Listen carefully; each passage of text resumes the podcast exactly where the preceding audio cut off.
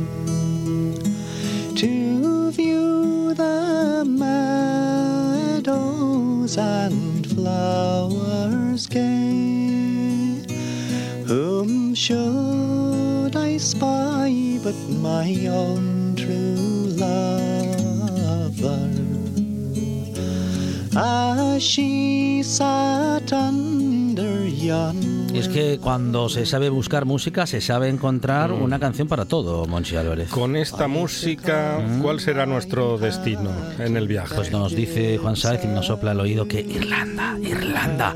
Pablo Valerio Morís, ¿qué tal? Buenas tardes. Muy buenas tardes. Eh, ¿Qué tal estás, Alejandro? Muy bien. Pedro. Pa- Pedro Pablo Valerio Morís. Pablo para los amigos. Sí, señor. Vosotros Eso me llamáis Pablo. Sí, eso es. Eh, Pablo, Irlanda, otro de tus destinos, mm, bueno, laborales, profesionales en su momento, que bueno, que te, que te permitió conocer otro de los tantos países que conoces. Y incluso diré que es sentimental, porque efectivamente, con la disculpa del trabajo. eh, Te marcó Irlanda. mucho, mucho, Monchi. Es un sitio que guarda y guardará siempre para mí un lugar muy importante en mi corazón. Allí se quedó un cacho de mí y allí estará siempre. Estuviste tres años Sí. en Irlanda haciendo un trabajo muy importante, algo que tiene que ver con una carretera. Sí, eh, la circunvalación de Dublín. Bueno, mm, la, la- la homología en España sería pues como la M30, ¿no? Que circunvala Madrid. Pues la M50 es la circunvalación, el anillo que recorre eh, la ciudad de Dublín eh, en un semicírculo. Ahora mismo hay muchos irlandeses que dicen, oh, gracias Pablo. Pablo Valerio Morís. Por habernos dejado algo de cerveza en el bar libre. ¿Por qué te marcó tanto Irlanda? ¿Tiene mucho que ver con nosotros, los asturianos? ¿Podría ser un pueblo hermano el irlandés? Yo le quitaría el condicional. Es un pueblo hermano, musicalmente, climatológicamente, eh, bueno, eh, un poco más severo el clima, ¿eh? tienen dos capas más de nubes encima del cielo, ¿eh?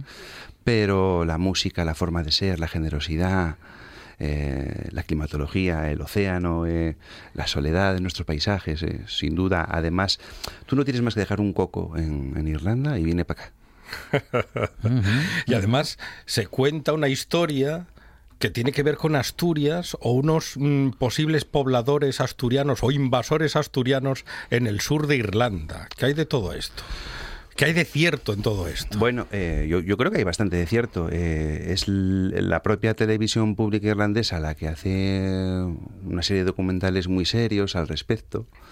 Y entonces en ellos se demuestra eh, una cosa que lleva tiempo ya diciendo a los irlandeses que hicieran, venir a Asturias a conocerlo, hombre, dejar de ir a ponerlos ahí naranjas a Benalmádena, ¿sabes? Porque eh, Ah. se conoce que hace unos 10.000 años los asturianos, fundamentalmente, y también los gallegos, fuimos a Irlanda. Entonces, todas las chicas guapas, morenas, de ojos azules del sur de Irlanda y del oeste de Irlanda tienen esta genética nuestra, ¿sabes? Y, Dese cuenta, Fonseca. y Fonseca, sin duda, es un- una persona que probablemente Sí. en sus muchas idas y vueltas... Claro. eh, Claro, ojos azules. Claro. Sí, sí. Las, las hermanas de Kors Ujú. podrían ser asturianas. Claro, sí, sí, sí. y primas de Alejandro. Y primas de Fonseca. Siempre... Claro, son que- más guapas que Fonseca, todo Los hay que, que los decirlo. que somos altos, rubios y de ojos azules, nos pasa eso, nos dicen, siempre nos confunden con, con irlandeses, ¿qué le vamos a hacer? bueno, aparte de esto que he dicho es mentira, la otra parte eh, no es verdad, Eh, pero lo que nos cuenta nuestro viajero es eh, cierto porque habla desde los sentimientos, ¿no? desde las emociones, porque cuando uno recuerda un lugar, cuando uno recuerda pues a, una, a unas personas que vio durante un tiempo, bueno, limitado de su vida, pero las recuerda siempre es porque ahí hubo, hubo emociones. Sí, sí, sí, yo conservo eh, buenas amistades en Irlanda a día de hoy todavía. Y, uno de mis hermanos, Gary, Gary Collins, su hermano curiosamente se llama Michael Collins.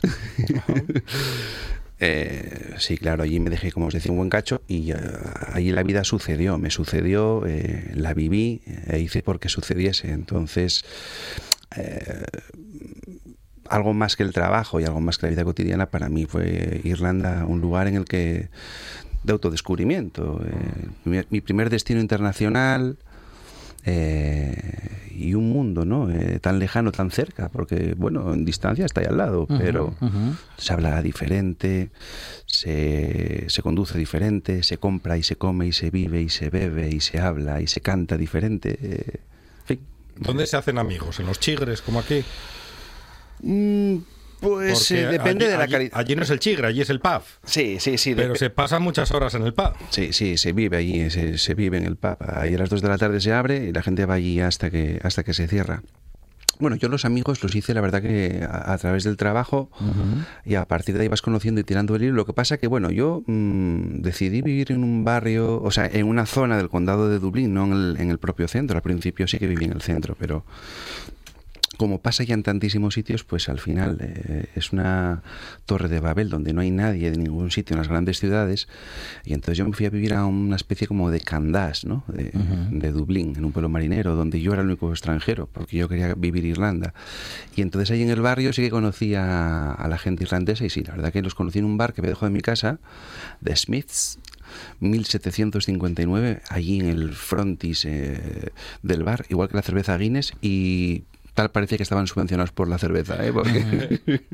sí, buenos amigos. Había Guinness por todas partes. Y bebedores. Ujú. Sí, sí. Se bebe demasiado en Irlanda. Eh, sí, Es parte de sí. su cultura. Sí, es un problema. La verdad que el alcohol es un problema. ¿eh? Todo el mundo bebe mucho. O sea, todo el mundo, digamos, que es alcohólico. ¿eh? Y además en todas las familias hay un alcohólico disfuncional. eh, absolutamente eh, la típica persona que vive en una habitación, que está ya completamente arrasada por el alcohol, que necesita ayuda para todo. Esto es un miembro por familia. El alcohol está muy, por desgracia, muy, muy metido en la sociedad. Y se bebe cerveza, Guinness y whisky. O whisky lo beben los mayores. Sí, correcto, correcto, Monchi, hablas bien. El whisky, la bebida del demonio que llaman ellos. Eh, ya solamente la gente mayor de 70 años para arriba, ¿sabes? Eh, un Jameson, un Paddy's, un Power. Y es mejor que el escocés, o eso dicen, el Bueno, pa- irlandés. para mí sí, ¿eh? Para mí que me gusta el whisky, yo donde esté el whisky irlandés, que se quite el whisky escocés. ¿eh? Eh, whisky, whisky, agua pura en gaélico irlandés. ¿eh? Tres, tres destilaciones en Irlanda frente a las dos de Escocia, pese a mi apellido Maurice escocés. ¿eh? Eh, Sí, sí, mis hermanos irlandeses lo hacen un poco mejor. Y no, sí, la gente mayor se toma dos o tres pintas de cerveza y un chupitín de whisky, pero la gente joven le tiene miedo. Porque claro, me imagino que si beben al ritmo que beben la cerveza, Hombre, porque sobre todo después de tres pintas, pues claro, no son tres cañas. Es- La medida es otra. Sí, casi más de medio litro, ¿no? 560 Luego, luego, por muy poquito whisky que bebas, ya es, es la estocada final. Yo, a mí que le tienen, es un miedo psicológico, ¿eh? Porque, o sea, cuando se toman tres, Alejandro, después se toman otras Claro. tres y así en múltiplos de 10, Ah. hasta 30. Entonces, quiero decirte que no creo que sea la cantidad de alcohol el problema.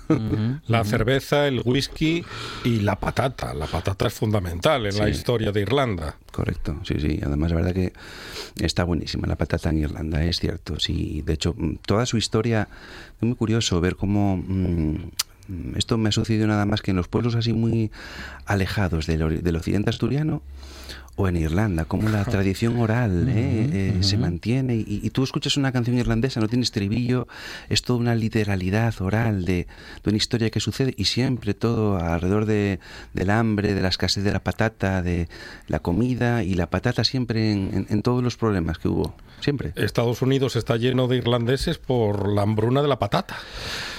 Correcto. En gran medida. Sí, sí, correcto, sí, sí. De hecho, yo pienso que Irlanda ha tenido cinco presidentes de gobierno de origen irlandés directamente, incluyendo a Kennedy, que es Estados probablemente el más sí, icónico, sí, ¿no? sí, y ¿Qué se come allí? Porque mm, los irlandeses comen mejor o peor que los ingleses, si eso es posible. Eh, eh, bueno, no es posible porque en ningún caso se puede empeorar esa gastronomía y en cualquier caso además es la misma. Es decir, eh, los, los irlandeses, mm, por mucho que lo quieran disimular, O es negar. un calco, un copia y pega de la gastronomía de, de Reino Unido, fundamentalmente inglesa, ¿no? que es la matriz de la que, de la que surge la, la cultura que se impone. Fatal. Pablo, eh, yo qué sé, me imagino a Pablo tomando una Guinness. O dos. Sí. O tres. Bueno, de a Y- una, por lo y menos. sal- y sale con fame del pub Sí. y dice, a ver, ¿habrá un puesto aquí de patatinas?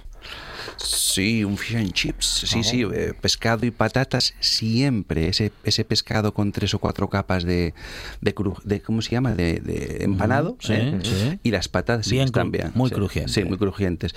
Es decir, en Y las patatas que les echan vinagre. Vinagre, que están buenas, ¿eh? yo jamás pensé que iba a decir esto, pero eh, en comida no se gasta nada, eh, se lo gastan todo en bebida, el presupuesto completo, mm, digo, de salir de ocio, ¿no? Pero siempre los a la hora de salir, de cerrar los bares, que cierran siempre a la misma hora, ¿eh? hay siempre estratégicamente al lado eh, una furgoneta de estas, eh, ¿cómo se dice? Un- un- una food truck, sí, ¿no? ¿Eh? una food truck de... Sí, ahora le dicen así. Eso, sí. una furgoneta, ¿no? Sí. O, o el típico sitio de hamburguesas y de fish and chips ujú. al lado y unas colas enormes para la gente ponerse a gusto de patatas, ¿sabes? Mm, mm. ¿Y la relación con los ingleses? Bueno, es innegable que los ingleses fueron unos canallas con los irlandeses, entonces eh, está justificado eh, el odio que les tienen, con lo cual la relación es ninguna. Eh, bueno, hay una parte muy bonita de la historia de Irlanda en todas las zonas proletarias de, por ejemplo, Liverpool y Manchester, fundamentalmente, donde la emigración es enorme para los trabajos más penosos de del asfaltado de carreteras, de donde pues iba eh, pues el lumpen eh, irlandés y eso se nota en las hinchadas del fútbol, eh, se nota en muchas cosas en la, en la cultura de las ciudades que hay una gran influencia irlandesa porque además con orgullo, ¿no? Eh, pero más allá de todo esto no, no, no. El pueblo inglés o los ingleses son el enemigo oficial. Y declarado y con, y con motivos, además, porque siempre los han tratado. Yo recuerdo cuando mm, mi empresa eh, me puso una, bueno, una profesora de inglés, hasta que ya después se iba a mi oficina a darme clases, que era Marion Square. Square North. Y entonces eh, era curioso porque en esa misma casa había nacido eh, el almirante Nelson. Ujú.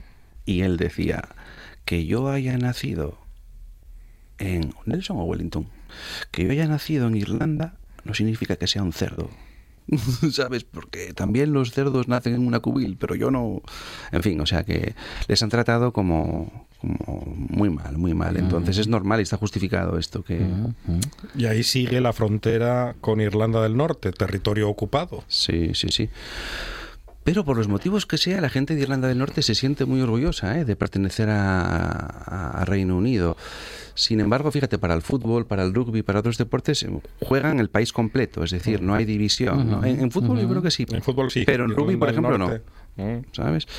Y yo, mira, fíjate, Monchi, recuerdo mm, que nos invitaron a unas jornadas económicas allí y entonces las, eh, las infraestructuras de Irlanda y de Irlanda del Norte están coordinadas por, por ambos países, ¿no? Entonces, mm, eh, Reino Unido tiene ministros delegados en Irlanda del Norte para transporte, para interior, estas cosas, de manera que cuando haces una infraestructura, eh, pues, eh, oye, se coordina con los dos países porque esa carretera tiene que seguir, ¿no? Entonces eh, estaba el ministro de Transportes eh, de Reino Unido y el delegado de Transportes de Irlanda del Norte y tal. Y bueno, pues hacía allí una exposición esta persona sobre las probabilidades de éxito de un negocio. En Londres era el 99%, ¿no? Si montabas un negocio en la ciudad de Londres. En Dublín cercano al 90%. Belfast era un 0,9% de probabilidades de éxito de un negocio. O sea, Belfast como capital de Irlanda del Norte es la ciudad más triste que yo he conocido en mi vida. Digo, de Europa, ¿no? ¿Eh? De Europa, de Europa desarrollada. Es un, es un sitio realmente... ¿A qué te recuerda? ¿Algo cercano? Belfast. Sí, claro, claro. Bueno, no, en cuanto al rollo este que siempre se trata de hacer de... De, de, De la cuenca. de la, de la cuenca, dices... en- De la cuenca actual. De En las sí, cuencas sí, actuales. Sí, sí, o sea, un, un erial de oportunidades, ¿no? Donde los únicos intereses que están encima de la mesa son macropolíticos y la gente que vive allí pues viven apegados al terruño, pero es un, es un cementerio de, de antiguas sensaciones y de dinosaurios, no hay nada, ¿no? Es una ciudad bastante triste, efectivamente, sí, no no invita. Sin embargo, el otro día estaba con un amigo yo mm, que él vivió ahí bastante tiempo en Belfast y me decía que para él fue una experiencia bonita. Claro, esto es muy subjetivo, ¿no? Pero yo pienso que objetivamente Belfast es una ciudad de- decadente. Mm, Bueno, en esa, en esa visión y en ese resultado, Margaret Thatcher tiene algo que ver, ¿no? Seguramente. Bueno, como digamos la instauradora de esa frigidez que representa eh, en todos los sentidos, además, lo digo, eh, represivos, sexuales, eh, mentales y, y de libertad que, que se impuso, ¿no? Y que, y que de hecho es la, autora fundacional de, este mundo en el que vivimos. Eh, claro, mm, ella lo que trata es de aniquilar cualquier atisbo de, de libertad y de y de mm, pueblo asilvestrado, que es un poco lo que representaba Irlanda, ¿no? Ujú, Ahora ya están domesticados porque obviamente viven en el más absoluto capitalismo, pero Irlanda era un poco esto. Entonces, eh, sí que había esa similitud con, con- con Asturias en el sentido de indomable, en el sentido de Ujú, pueblo luchador, etcétera. Y Margaret Thatcher, evidentemente, pues eh, claro, eh, no, no, no tenía ningún tipo de problema en, en reprimir con los medios que hicieran falta desde la educación hasta la información, eh, periódico, radio eh, y obviamente con el ejército en la calle. que, vamos, yo recuerdo llegar a Irlanda un día 1 de agosto de 2007 y de la que iba yo volando para Irlanda, eh, el periódico que me dieron en el avión, El País, eh, la portada era eh, primer día sin el ejército de Reino Unido en las calles de Belfast, porque eso sucedió un 31 de julio de 2007, es decir, hace, hace nada. Lo dividió. Estuviste en 2007, 2008, 2009 Y 2010. y 2010. Sí. Les pilló la crisis Sí. a los irlandeses, como a nosotros, como a todos. Claro, como a todos, como a todos los que no la creamos, nos pilló. Entonces, mm, Irlanda estaba en la cresta de la ola, el, el tigre celta. Mm, eh, todo el mundo había pasado de ser agricultor a ser rico, ¿no? Entonces, todo el mundo tenía un buen coche, veraneaba un par de veces eh, al año en España, eh, gastaban un montón de dinero en ocio, se habían comprado una casa formidable, con unos muebles eh, estupendos, con un coche buenísimo. Y claro, llegó la crisis y allí en Irlanda, que todo el mundo era jefe, responsable de algo, de repente pues tuvieron que volver a trabajar en sitios que estaban reservados para la gente de Europa del Este, para los estudiantes au pair, eh, para la gente que iba pues a estudiarse allí unos cursos de inglés y sacaban unas, unas pelillas con, con esos trabajos infrajobs. Y de repente, pues claro, yo recuerdo llegar a Irlanda siendo el país con mayor PIB de Europa, por encima de Noruega, y venir de allá con el desastre del 2008 que cayó todo, vamos, que el país estuvo pues como España, ¿no? Y re- rescatado, ¿no? E intervenido. Hablemos de algo más alegre. Las fiestas en Irlanda. No puede faltar el whisky, la cerveza y el bodran. Oh, sí, el sí. ritmo del bodran. Qué maravilla, ¿eh? es, es el zapateado, es el, el sonido ancestral de la danza, ¿eh? el, el tambor. Sí, sí, el, es, un, es desde luego es el instrumento tradicional de Irlanda junto con bueno la gaita y las cornamusas pertenecen al to- a todo el arco atlántico nuestro. ¿eh? Eh, la canción con la que iniciábamos el programa de Planksty, eh, el gaitero Liam O'Flynn, que murió el año pasado, una pena. Eh, sí, el borom es eh, el instrumento tradicional irlandés eh, que da el ritmo a la música y siempre que hay una fiesta no hay pueblo más animado el irlandés eh, para cantar. No, nunca ves a nadie desafinando. Aquel que tiene voz de camión arrancando por la mañana Ese no canta. no canta mal, porque Ah, no sabe canta cuál es mal. su cuál es, sabe ¿Cuál es su tono? Eso y, y su volumen. ¿eh? No esto que aquí nos animamos a Y después bailan, hacen como una especie de zapateado de Sí. claqué por las calles. Sí, muy Curiosísimo. Bueno, por las calles no lo sé, ¿no? Eh, es decir, pero en el teatro yo sí lo tengo visto. Eh, yo por la calle lo que tengo visto es gente muy borracha eh, o chicas en minifalda eh, con escotes eh, a menos 5 grados en invierno bailando no los he visto Monchi ya. pero sí este baile tipo claqué eh, que todos conocimos a través de Riverdance, eh, aquel espectáculo de música en directo que dio la vuelta al mundo con música de Bill Whelan. Eh, que por cierto tuve la suerte de ver con, con, con, con mis hermanas y mi hermano y mi cuñado ahí en, en Dublín, en el Gaiety Theatre. Y para, traba- para trabajar, porque es importante eh, conocer a una sociedad, bueno, en fin, por cómo trabaja y también por cómo o, o por qué tipo de, de personajes o de personas se encuentra uno, ¿no? En el relato de tu sema- de la semana anterior comentabas que en Dinamarca, por ejemplo, mm, podías encontrarte a un jefe jefazo a una jefa jefaza eh, con una estética que en España no se le esperaría, ¿no? Una persona relativamente joven o no, con tatuajes, con una estética, en fin, vamos a decir que particular para nuestro modo de verlo, pero súper profesionales, eh, bueno, pues con unas, con altos niveles de responsabilidad. Esto es algo muy interesante, describe muy bien la sociedad en la que, en la que estás. ¿Qué, qué, qué te has encontrado, no ya respecto de lo estético, que también podríamos comentarlo, pero bueno, ¿qué te has encontrado en Irlanda respecto de, de la libertad o no para salir eh, vestido? Lo acabas de decir ahora, en parte hay una, una libertad que, que, que asumen eh, algunas personas. Eh, ¿cómo, ¿Cómo es en general en ese, en ese sentido y cómo es el trabajo? ¿Cómo, ¿Cómo trabaja la gente en Irlanda? Bueno, yo, mm, una sorpresa enorme, un pueblo súper profesional, gente muy profesional trabajando. Además tienen muy claro que viven eh, la vida y el trabajo forma parte, no, no viven para trabajar, trabajan para vivir. Y a las 5 de la tarde no se queda nadie en la oficina, allí se quedan los bolígrafos, desde el director general hasta el último Y acabó- acabó, sí. Y acabó. Pero la gente es muy profesional y muy seria trabajando, y muy responsable, muy trabajadores. Y me llamó mucho la atención porque van directos para el pub. Y entonces, pues beben, beben todos los días, beben y beben, bueno, para nosotros era una cantidad importante, ¿no? Y al día siguiente todo el mundo está en su puesto de trabajo. Y si salen y se agarran la bolinga padre, al día siguiente, a las 5 de la mañana se levantan y a las 6 y media de la mañana están trabajando ya. O sea, son gente muy trabajadora y muy responsable. ¿eh? Me gusta cómo, cómo trabajan.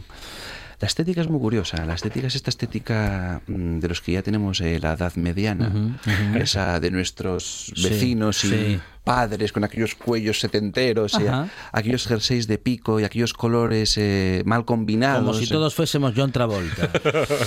como si fuéramos, sí- pero, por pero el de los, siempre. pero el de los 70. Claro, claro. como si fuéramos, no sé, a un bautizo. Ah, ¿no? pero hay otro. Está el de Pulp Fiction, que es mejor. Ah, también, sí, sí.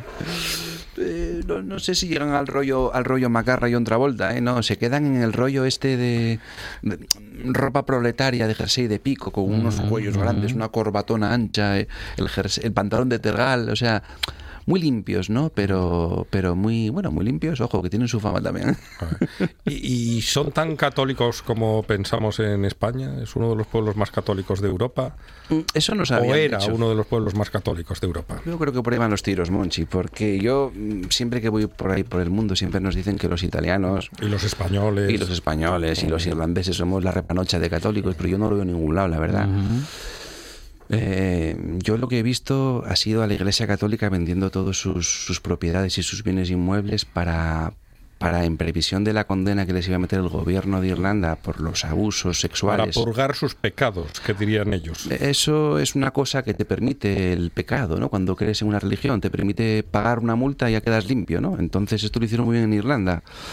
Eh, claro, mm, pero hasta el punto de que se deshicieron de todas las iglesias, eh, de un montón de edificios religiosos y no te es extraño irte a ciudades y en concreto en Dublín y estar cenando en un sitio formidable o tomando unas copas en un sitio formidable y es una iglesia o es un sabes entonces yo lo de ser católicos mm, yo pienso que es un poco de pega. Son católicos sí van a misa en los funerales y todo esto pero la misma desafección que en España no Eh, yo ya no lo veo. Esto es más bien ya del tercer mundo. Bueno creo eh es mi percepción eh Bueno, una, una visión, la de Pablo mm, Pedro Pablo Valerio Morís, que es la de alguien que ha estado, bueno, pues unos cuantos años eh, en, un país, trabajando, conviviendo con las personas que, bueno, que allí vivían, eh, muchas de ellas también trabajaban con él, y eso esa, esa descripción de alguien que, eh, bueno, pues que, que, va a los sitios, y me corrige si me equivoco, eh, mm, Pablo, eh, me corrige si me equivoco, digo que, que, que ibas o que has ido a los sitios siempre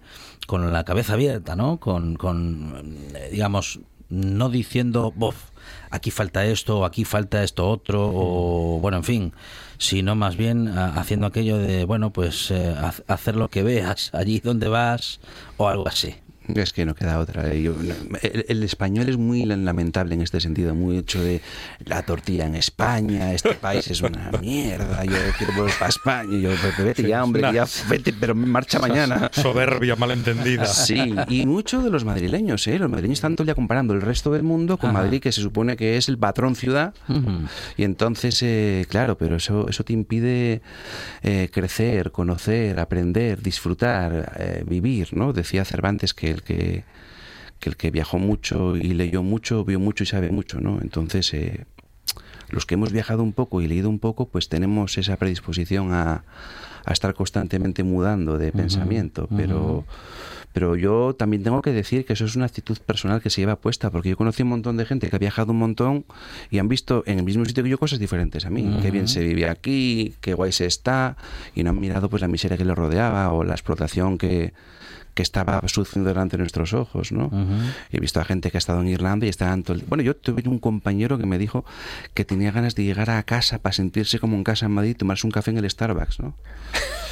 Entonces, claro, mm, este tipo probablemente tiene una visión del mundo diferente a la mía. Mm, bueno, eh, si se siente como en casa eh, estando en el Starbucks, pues se va a sentir como en casa prácticamente En en cualquier cualquier, sitio. Pedro Pablo Valerio Morís, muchísimas gracias. A vosotras. Una de vinilos al ajillo, dos de micros al cabrales, tres de cables afogados. Oído cocina. Carlos Novoa se cuela en las mejores cocinas del país Astur. De lunes a viernes, a las 11 de la noche, Oído Cocina con Carlos Novoa. Estás escuchando, escuchando RPA, RPA, la radio autonómica de Asturias. La nuestra. La buena tarde con Alejandro Fonseca.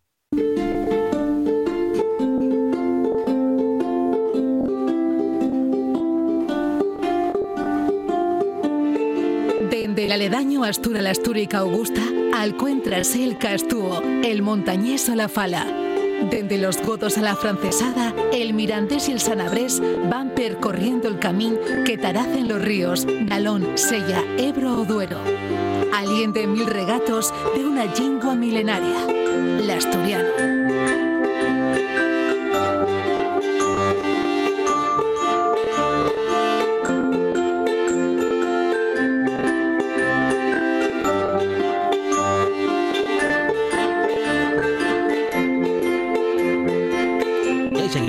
Recorriendo la historia de nuestra lingua Monchi Álvarez con Javi Solís. Con Javi Solís, una lengua milenaria contada por un millennial, porque yo no sé exactamente cuántos años tiene Javi Solís. Y posiblemente nunca lo sepamos. Javi, ¿qué tal? Buenas tardes. Hola Javi. Buenas tardes, Astures, tres montanos y seis montanos, escuchantes de Milenta Regatos. Pues yo no soy mucho más mayor que Monchi, ¿eh? Tampoco te creas tú que, Ah, mira. que me, anda, me saca mucha diferencia. Sí. Ah, pero te conservas mejor, bribón. Bueno, eso, eso será porque lo dices tú, pero muchas gracias. Pero bueno, los años están ahí, ¿eh? Son, son vamos, son impepinables. bueno, pues nada, yo, yo pensaba que era más joven, Solís. Muy bien, una, una persona apare- aparentemente joven y sin embargo eh, casi con, con casi 50 años, Javi, ¿a que sí? Bueno, 43 tengo, ¿eh? Ah, Tampoco, no, tampoco ah, no, no. Más joven, más Ah, pero yo le entendí que era mayor.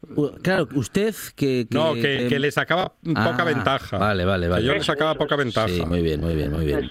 Sí, no, no. Entonces, 43 tengo, Alejandro. entonces retiro, retiro el pero y lo dejo como persona joven Persona joven todavía. de manera eh, Bueno, bueno. absoluta. Hasta ¿eh? los 45, Sí, al menos. Hasta los 45. Porque hace, sí. hace unos años era hasta los 35. Sí, 36. Sí, es verdad. Ahora- Y ahora es hasta los 45. Sí, claro, es que. Y algunos sí estira un poco hasta los 50. Según vamos perdiendo poder adquisitivo para poder hacer cosas en la vida, se va retrasando eh, lo de eh, hacerse mayor, Hmm. porque entonces así puede la gente seguir más tiempo en casa de sus padres, progenitores o tutores. O comprarse O encargados. playeros de colores. También. Y gorras. Claro, sí, esas sí, gorras sí. para llevar el tractor. Se pueden comprar, se puede uno poner ropa de, de, de joven con más de 40, Javi Solís.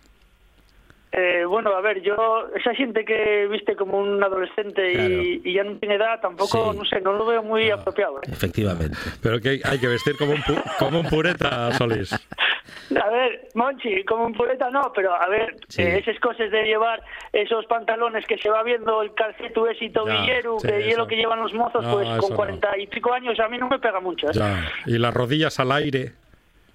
Eso, y esas cosas, sí, sí, bueno, no sé, yo yo tampoco yo que pienso que he visto como un paisano mayor, pero entre una cosa y la otra hay un término medio.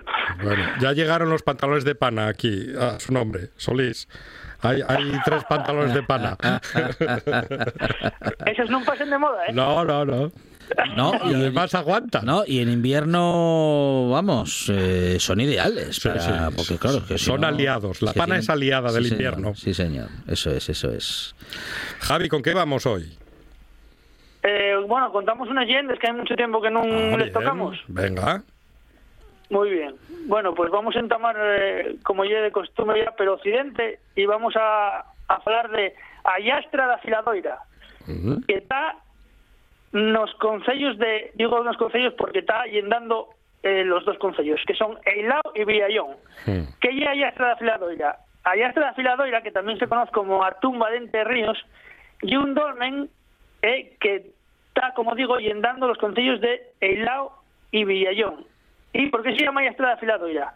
Porque, al parecer, contaban que foi unha mullerúa, o sea, unha muller moi vieja, la que llevaba la piedra cobertera del dolmen sobre la cabeza mientras iba afilando.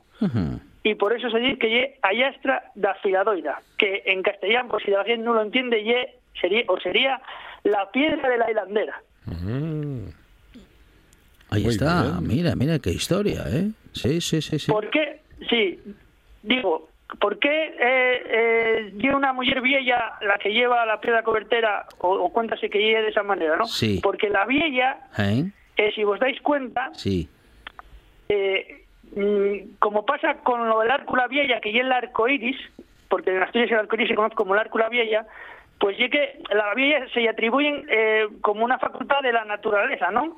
Y es decir, la vieja eh, tiene la representación de una persona mayor, pero fai alusión a, a- a la naturaleza. Por ejemplo, en el Antrosius, si os dais cuenta, se quema la vieja. Mm. ¿Pero por qué se quema la vieja? No se quema la vieja porque vamos a quemar una paisana mayor. No, porque ye el quemar el invierno, ¿no? Entonces y el paso de que se intenta acelerar del invierno a otro tipo de ciclo natural. Por eso se quema la vieja. Y pasa lo Mm. mismo con el Árcula Vieja, y es como una puerta de entrada cuando está mal tiempo y entonces abocana y aparece el Árcula Vieja como una un paso a otro ciclo. Eso es, el fuego renovador eh, para dejar atrás lo antiguo, lo que ya, bueno, pues eso, lo que ya es historia y seguir avanzando, Javi.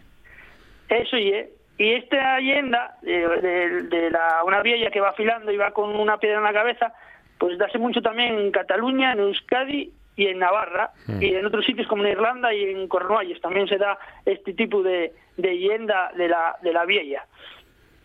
Y al final del Árcula Vieja, ¿qué está? El dinero de Rodrigo Rato y de Urdangarín. Hay un tesoro, dicen, ¿no? No, eso, eso, eso no se sabe dónde está, no se sabe, Monchi, eso cuidado. Eh, y esto es mentira, eso sí que es una leyenda, como dicen ellos. Sí. Sí, y esto es mentira. Me gusta como título para un programa, y esto es mentira. Hay uno, hay uno. No, pero lleno. No, ah, lleno, es verdad, sí, y esto sí, es mentira. sí, Suena mucho mejor, suena mucho mejor. Vamos a por otra leyenda. Vamos con otra, vamos para el centro de Asturias y vamos al Concello Quirós. con la siguiente leyenda, que es la fonte de Doña Aldonza. Había un pueblo que ya era, bueno, había no, todavía eh, todavía lo hay, pero nada más no vive nadie allá, ahí quedan algunas construcciones, que es Bichasanti. Pues en Bichasanti había una moza que iba a la bachina al Chago con los gües a, a llevarlos a, a pacer. ¿Y qué pasaba? Que a la vuelta, pues eh, llegaba a casa y el, el pa veía que los güeyes estaban fatigados, que les pasaban, que les pasaba algo. Entonces preguntó a la moza que, que qué pasaba. Y entonces ella contó y que del chagu salía un güey grande que truñía a los güeyes suyos. Quiere decir, que, que iba por ellos, ¿no? Que, que los embestía. Entonces el paisano dice, y bueno, vas a poner un obreiro na guiada, o sea, un, pincho en el palo, ¿no? Na y entonces cuando salga el güey del yagu, das y pincheslo para que no moleste. Bueno, ¿qué pasó? Que entonces, cuando pasó eso, la moza hizo lo que dicho el pa y entonces el güey, ¿pa ¿qué pasó? Que atrapó a la moza entre los cuernos y hundióla con él en el chago. Me- Y entonces los corales, que son los cuentes del collar de la moza, de la pastora, aparecieron en la fonte de Doña Aldonza. Y por eso se piensa que cuando aparecen perendengues eh, o pendientes, les cuentes eh, que estoy diciendo los collares y otros eh, adornos de las mujeres en una fonte o en un llavadero, y por cuestión de esto que vos acabo de contar. Y esta misma leyenda dase en Escocia, porque los huesos y los toros surden de las profundidades de los chagos y llámense Cro Mara, y tiene mucho que ver con esto que acabo de contar. Qué buena historia. Buenísima. Sí, y es muy habitual que cuando pasen estas cosas de que se encuentren cosas en los fontes y en los llavaderos, pues bueno, dice, eh, da algo así asemeado a lo que estoy contando. Yo eh, dije esto de la fuente de Doña Aldonza, pero hay muchas, una montaña de leyendas de, de, de este tipo en otras partes de Asturias. Y ahora nos queda la tercera. Sí, vamos con la tercera para el oriente. Vamos a ir al Concello de Onís, eh, cuna del queso gamoneu. Muy bien. Vamos a ir a un lugar que se llama La Robellada y una leyenda que es el cuélebre del Pozo La Cojita. Pues en este lugar había una pastora, Cosia, de Hilo del Pozo La Cojita, porque sabéis que en el oriente de Asturias la, la X y la y en ocasiones la Xota, pues eh, y una hacha aspirada y por eso y el Pozo La Cojita. Bueno, pues había una pastora Cosia yendando el ganado, que el ganado era un toro, una vaca y un xiato. Entonces, ¿qué pasó? Que a la boca del pozo asomó un cuélebre que ordenó y al toro lo siguiente. Toru, toracu, apúrrime acá la moza, la vaca y el xiato. Y entonces el toro, a lo que dijo el cuélebre, hizo el caso y emburriólos y mandólos a las fauces del cuélebre que estaba asomando en el pozo. Este tipo de yendes también se dan en Bulnes, en el Concello Cabrales, y también en Vegamor, otro lugar de Onís, y cuenten un poco todo esto que os estoy diciendo eh, del, del cuélebre que, que, están en estos lugares que son eh, pozos o, o una torca y una sima y que se dan mucho en esta parte, en esta orografía del oriente de Asturias. ¿Qué le parece, Bueno, Fonseca? muy interesante, sí, señor. Javi, ¿de dónde, ¿de dónde sacas todas estas historias, Javi? Bueno, esto, mm, eh, la mayor parte de ellos son de documentación que tengo de Alberto Álvarez, Alberto Álvarez Peña y bueno, también de algún otro libro de varios autores, pero la Sí, mayor señor. parte de ellos son de son de Berto, la verdad. Yo ye- ye la persona de la que tiro para todas estas cosas que contamos en Mirenta Relatos. Cuántas cosas que nos enseña Berto, ¿eh? Cuando, cuando, cuando viene y las cuenta él y también cuando tiramos de su conocimiento para poderlo contar, Javi, ¿eh? Pues sí, la verdad es que eh, Berto es una institución de la tradición oral en Asturias. Lo que lo que fae Berto Peña y lo que tiene recogido y el día que bueno que alguien se dé cuenta tendrán que reconocer un mérito muy grande porque una cosa ya es sentido de la gente, pero todo esto si no lo tienes recogido de manera escrita sabéis que acaba perdiéndose y, y es importantísimo tenerlo documentado. En el país Astur está Berto Peña y el nuevo Berto Peña, que es Javi Solís. Sí, señor. ¿Qué va, qué va? Berto ye, vamos, eh, lo máximo en este, en este campo. Berto es una barbaridad lo que sabe, lo bien que lo cuenta y bueno, Javi Solís que se alimenta también del conocimiento de Berto, algo que hacemos todos y que te agradecemos que nos acerques cada semana, Javi, a este Milenta Regatos en el que seguimos aprendiendo a partir de las leyendas, a partir de las historias, la historia justamente de nuestra lingua, una lingua milenaria. Javi Solís, gracias, un abrazo. Un abrazo. Gracias a vosotros, un abrazo. Esto es RPA, la radio autonómica de Asturias. C'était au temps où Bruxelles rêvait, c'était au temps du cinéma muet, c'était au temps où Bruxelles chantait, c'était au temps où Bruxelles bruxelait. Place de Brucaire, on voyait les vitrines. Des hommes, des femmes en crinoline Place de Brucaire, on voyait l'omnibus. Avec des femmes, des messieurs en gibus. Et sur l'impériale, le cœur dans les étoiles. Y avait mon grand-père, y avait ma grand-mère Y vamos a hablar de los temas europeos, esos temas que nos afectan, que nos que preocupan, porque definen nuestro pasado, digo, perdón, nuestro presente y nuestro futuro. Hablamos de Europa con Mario Bango. Mario, ¿qué tal? Buenas tardes. Hola, buenas tardes Alejandro, encantado de saludaros. Bueno, y vamos a hablar de todas las cuestiones realmente importantes que han sucedido en los últimos días, sobre todo en la última semana. Esa cumbre del clima de Glasgow que hemos comentado también en esta buena tarde, con resultados agridulces y bueno, no sé si hay realmente avances o no. Eh, por todo lo que hemos escuchado, por opiniones que también hemos escuchado en esta buena tarde, más las informaciones, parece que una vez más, eh, Mario, sabor agridulce porque hay avances, pero no suficientes. Bueno, eso parece, ¿no? Eh, aquí en Bruselas, eh, bueno, hay una opinión generalizada de que algo se avanzó, probablemente más de lo que esperaban, pero no lo suficiente, eh, porque ya sabes que la Unión Europea en estos asuntos de medio ambiente es la que propone avances más intensos ¿no? de, de las grandes potencias, claro, porque, porque esto del medio ambiente depende sobre todo eh, de Estados Unidos, China, India y Europa, que son, y Rusia también, que son los, que realmente producen eh, mayor, mm, mayor contaminación.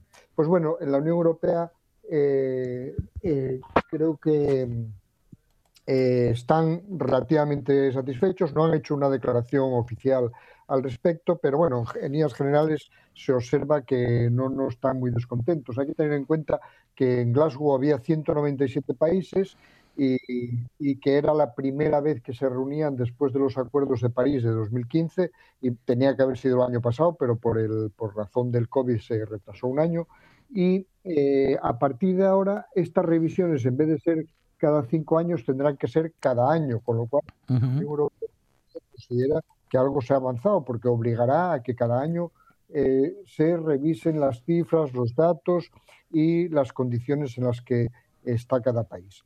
La verdad es que la reducción de emisiones de efecto invernadero eh, hasta que el, el, ascenso de las temperaturas sea de 1,5 grados, eh, pues mm, todos dan por hecho que no se va a lograr y, es un problema importante este, ¿no? Porque ahora mismo, antes de empezar la reunión de Glasgow, la subida de las temperaturas era de 2,7 grados y con todas las medidas que se aprobaron, los expertos creen que no se reducirá hasta el 2,4 y en ningún caso al 1,5 que era lo, lo, que se aprobó. Pero bueno, eh, también es cierto que se ha dado pasos importantes con el carbón, por ejemplo, como que la reducción será importante, pero no la eliminación, que era lo que defendía Europa. Como ya sabes, que la Unión Europea, y los asturianos bien lo conocen, aprieta mucho en este sentido, no quiere más carbón dentro de Europa. El nuevo gobierno alemán, que todavía está en veremos, pero la previsión es que el nuevo gobierno alemán acelere el proceso para desprenderse del carbón. Y seguirán apretando las clavijas a Polonia, que es el último que queda, el último país europeo que queda con producción importante junto a la República Checa. Pero digo que no, no consiguieron la eliminación, sino que solamente la reducción progresiva. Y luego ha habido casos, cosas importantes como que han pasado yo creo que desapercibidas, pero que son importantes, como que la Unión Europea y Estados Unidos vetaron el que haya un fondo o un fondo mayor de ayuda a los terceros países, especialmente aquellos en vías de desarrollo, para que apliquen medidas. Es decir, que la Unión Europea y Estados Unidos no quieren aportar más dinero para que esos países apliquen medidas para la reducción de, la contaminación y de, y de eh, emisión de gases de efecto invernadero. Y eso ha provocado una cierta tensión interna, ¿no? porque se suponía que los grandes eh, Europa, eh, Estados Unidos, China, deberían hacer más en este sentido, ¿no? Aportar más dinero porque hay países, como con el caso de las vacunas, que no pueden hacer frente a, determinadas reducciones. También es cierto que el 90% del PIB se produce en solo unos pocos eh, países, que son los que venimos citando, ¿no? China, Rusia, Estados Unidos y Europa fundamentalmente y por lo tanto eh, lo que acuerden estos es muy importante porque porque es ahí donde se produce la mayor parte de, del efecto invernadero. ¿no? Bueno, y una de las cuestiones um, que debieran de abordarse posiblemente no sea convertir los coches de gasolina o de eh, diésel uh, en, coches eléctricos y seguir haciendo la misma cantidad de coches y coches cada vez más grandes. Posiblemente la solución sea apostar por el transporte público. No estamos descubriendo nada nuevo. Los trenes son uh, es, esos, esos coches coches que enganchados unos a otros eh, atraviesan el país. Digo que no es una novedad, viene con nosotros ya desde principios del siglo del siglo pasado, pero parece que, en fin, que hay muchos mandatarios que se han olvidado de los trenes.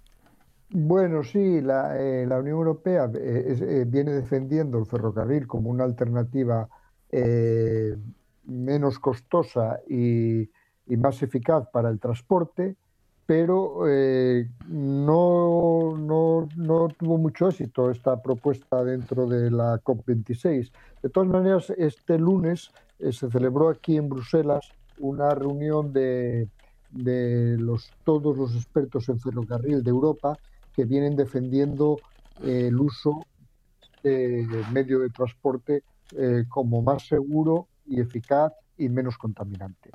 Eh, y dieron algunos datos importantes, por ejemplo, que eh, eh, propone, cosa que Francia va a hacer mediante ley inmediatamente, eh, proponen que la, aquellas ciudades que estén eh, conectadas por ferrocarril en menos de dos horas y media, eh, se prohíban los vuelos en avión entre ellas. Eso significa que gran parte de Francia, también en el caso de España, uh -huh, uh -huh se eliminarían cantidad de vuelos, de, vuelos directos entre esos lugares. Eh, hoy el ministro francés de Transportes acaba de decir, hace un rato acaba de decir, que ellos van a aplicar esta medida, eh, la van a proponer, la van a poner en marcha para el año que viene, pero pese a que van a presidir la Unión Europea eh, durante el primer semestre de 2022, no van a presionar con esta medida al resto de los países de Europa, porque consideran que todavía no está suficientemente maduro este sector para eh, aplicar este tipo de medidas. Sin embargo, los ecologistas, eh, Greenpeace y otros grupos ecologistas consideran que si los franceses aplican esa medida dentro de su país, es decir, que de París a Lyon eh, se suspenderían los vuelos porque hay un tren que hace ese recorrido en dos horas y media, que deberían aplicarlo también para el resto de Europa, puesto que entre París y Bruselas el, recorrido de un tren de alta velocidad lo hace en dos horas, y, en algunos casos en una hora, una hora, y tres cuartos. Por lo tanto, deberían suspenderse también los vuelos. Pero ya digo que el ministro francés ha cortado por lo sano hoy y ha dicho que en absoluto, que no lo aplicarán al resto de Europa. Sin embargo, eh, es una apuesta importante la del ferrocarril. Asturias va a estar en, relativamente pronto conectada en un tiempo también eh, muy, muy interesante a partir de la apertura del túnel de Pajares, y, pero bueno, no lo suficiente, puesto que Asturias estaría a más de tres horas de Madrid, por lo tanto, este tipo de medidas no se le aplicarían, pero eh, el ferrocarril es, una, es un instrumento eh, muy útil y hay otra cosa que los ecologistas vienen defendiendo, que es la reposición, y creo que lo comentamos aquí alguna vez, la reposición de los trenes nocturnos entre, entre pues por ejemplo, entre París y Madrid. Uh -huh, que uh -huh. Siempre hubo un tren nocturno entre París y Madrid en el que podías ir durmiendo. Y aquí en Bruselas ya hay uno entre Bruselas y Viena que funciona tres veces por semana, creo. Están pensando en que haya uno entre Bruselas y Berlín, otro entre Bruselas y Dinamarca, y en fin, así eh, por el resto de Europa. Pero ya digo que esto tendrá que ir despacio porque no todos los países lo apoyan, pero sin embargo sería muy importante para, para como reducción de gases de efecto invernadero, puesto que el ferrocarril produce muchos menos que la aviación o que el transporte por carreteras. Bueno, y eh, pues, tenemos que hablar también de la crisis en la frontera entre Polonia y Bielorrusia, amenaza, con una amenaza incluida de la construcción de un muro, otro más. Eh, habrá marcha atrás de Bielorrusia. ¿Qué está sucediendo en esa frontera que en este momento es, como suele decirse Mario, de las más calientes del continente? Bueno, ahí, ese es un tema de geopolítica eh, muy importante, ¿no? Porque, porque pone sobre la mesa eh, muchos de los asuntos que preocupan en, el mundo y especialmente en Europa. Porque en realidad eh, aquí, todo el mundo, ya lo comentamos la semana pasada, pero todo el mundo da por hecho, todos los diplomáticos, los expertos en temas internacionales, que es una maniobra de Rusia, una maniobra de Putin y no de Bielorrusia que no tiene capacidad para organizar ese, esa reunión de miles de personas en la frontera polaca. La respuesta de Polonia es la de construir un muro que dice que estará acabado en agosto de 2022, pero que se encuentra con el rechazo de muchos países europeos.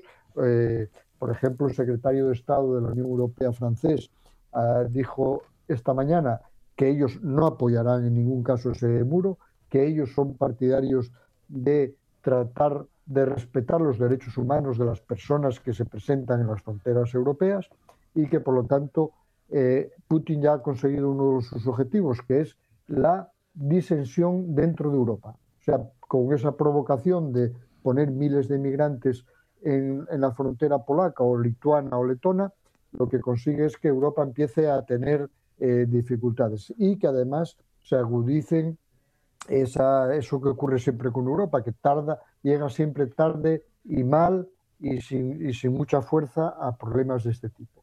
Eh, eh, por lo tanto, los rusos están contentos con eso. Hay mucha gente también en el Parlamento Europeo, por ejemplo, Esteban González Pons del Grupo Popular, que dice, y yo creo que algo de razón tiene, que castigar a Bielorrusia por este problema lo que produce es que Lukashenko, el dictador bielorruso se acerque cada, mes, cada vez más a Rusia y menos a Europa. Es decir, que lo que debería hacer Europa es intentar atraer a este tipo de personajes para evitar este, estos problemas. Es verdad que la presión está bajando porque eh, la diplomacia europea ha funcionado y aquellos países que estaban enviando a través de Bielorrusia emigrantes a la frontera, eh, muchos de ellos ya han reducido esos envíos eh, ya tienen problemas con Bielorrusia y eh, Irak, por ejemplo, eh, ya ha anunciado que va a recuperar a aquellos ciudadanos de su país que están en esa frontera para que regresen. Bueno, baja un poco la presión. También es verdad que Bielorrusia ya ha dicho que en ningún caso va a suspender el suministro de gas, que es, como sabes, Lukashenko amenazó, pero Putin le dijo que de eso no hay, ¿no? De manera que, eh, bueno, estamos ahí en esa fase en la que la tensión empieza a reducirse, pero el problema sigue ahí. Bueno, son estas las cuestiones europeas a las que hemos tenido tiempo de abordar. Habrá más cuestiones que seguiremos comentando la próxima semana, como por ejemplo otro invierno con coronavirus. Vamos a saber la próxima semana qué dice la Unión Europea al respecto. Eh, ¿Podemos adelantar algo en 20 segundos, Mario? Bueno, sí, que, eh, hay un repunte extraordinario de casos y que hay mucho problema dentro de Europa porque ahora es del sitio donde más está avanzando la epidemia pues abordaremos esta cuestión y también algunos eh, países que toman algunas medidas eh, muy llamativas, como Austria, que ha confinado a los no vacunados. Hablaremos de esto la próxima semana porque seguramente el coronavirus seguirá siendo uno de los temas de actualidad en Europa. Desde Bruselas para el mundo, Mario Bango. Mario, gracias. Un abrazo. Un saludo. Hasta la semana que viene. Llegamos a las noticias, tras lo cual esta buena tarde sigue. Vamos a recorrer el deporte, la literatura y algo de fútbol, pero con el estilo de la buena tarde.